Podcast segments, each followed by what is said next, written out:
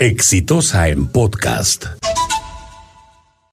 El día de ayer, parte del sistema judicial, porque no podemos generalizar, porque también hay, y no son pocos, jueces decentes y correctos, pero ayer el Poder Judicial le ha faltado el respeto a los ciudadanos peruanos. El día de ayer, la segunda sala penal liquidadora de ATE emitió un fallo en el que revoca la suspensión del cobro absurdo de peajes de, de separadora industrial que obliga a las personas que viven en esa zona de la Molina y que, trabajan ahí a pagar dos peajes, dos peajes en menos de 500 metros.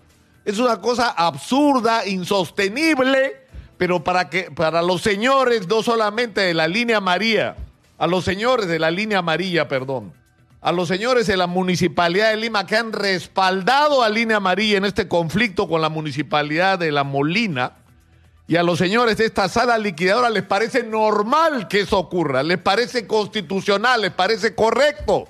Y lo que están haciendo es obligar a los ciudadanos, porque ya lo he escuchado ayer en la noche y esta mañana alguna gente decir que si la justicia no hace lo que tiene que hacer, bueno, la gente tendrá que tomarse la justicia en sus propias manos. ¿Qué cosa es lo que quieren provocar? Que la gente se pase los peajes y no lo pague. Que esa sea la respuesta ciudadana. ¿Quieren que pase lo de Chile? Eso es lo que están buscando, provocar una reacción de los ciudadanos de esa naturaleza. Y eso tiene una explicación. ¿Por qué pasan estas cosas? ¿Por qué no hay ningún preso del Club de la Construcción? Ni uno en prisión preventiva.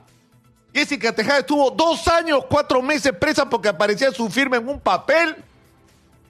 Estos señores se ha acreditado que cobraron comisión, pagaron comisiones ilegales, que se repartieron las obras, que tenían una red armada de corrupción, que según Indecopi podría haber durado 14 años y no cuatro. Es decir, estamos hablando de un asunto sumamente grave y además han manipulado pues información, han tratado de alterar las contabilidades de sus empresas para ocultar los pagos ilegales, es decir, han cumplido todos los requisitos para tener prisión preventiva y no hay uno solo preso.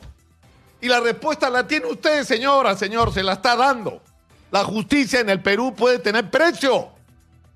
Puede tener precio, usted puede pagar por una sentencia y consigue lo que quiera.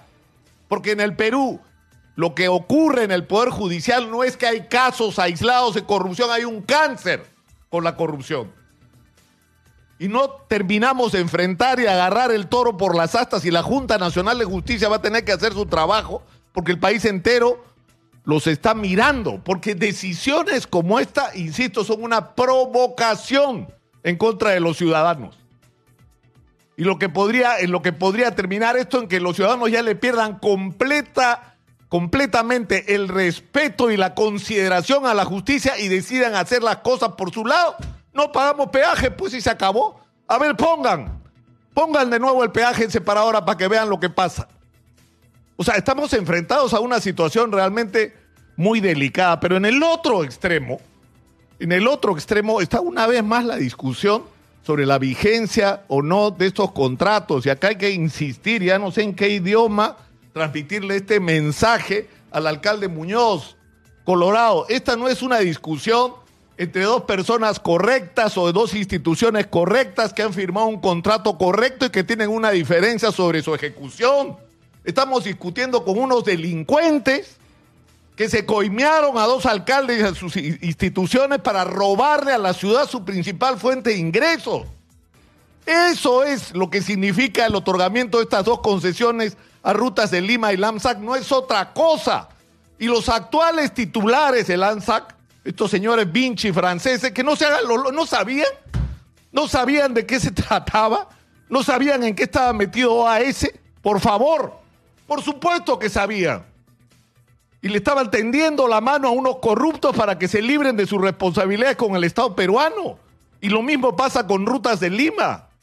O sea, por favor, no estamos en una situación normal, estamos enfrentados a, contratos que son desde su nacimiento nulos, porque son hijos de la corrupción, pero además no solo eso, nos han subido las tarifas como les ha dado la gana sin ningún respeto a ningún criterio técnico. Han instalado casetas de peajes como el de la separadora industrial en cualquier lado.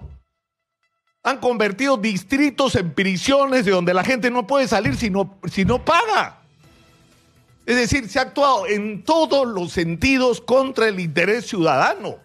Y no me digan que no hay una respuesta legal y una solución legal y correcta a, esta, a una situación en la que no hay manera que perdamos y donde nosotros tenemos que tomar la iniciativa.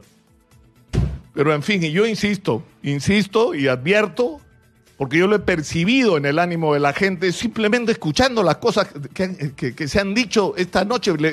Los reporteros le ponen el micro a la gente y lo, que, y lo que uno escucha es algo que a cualquier autoridad responsable le debería preocupar.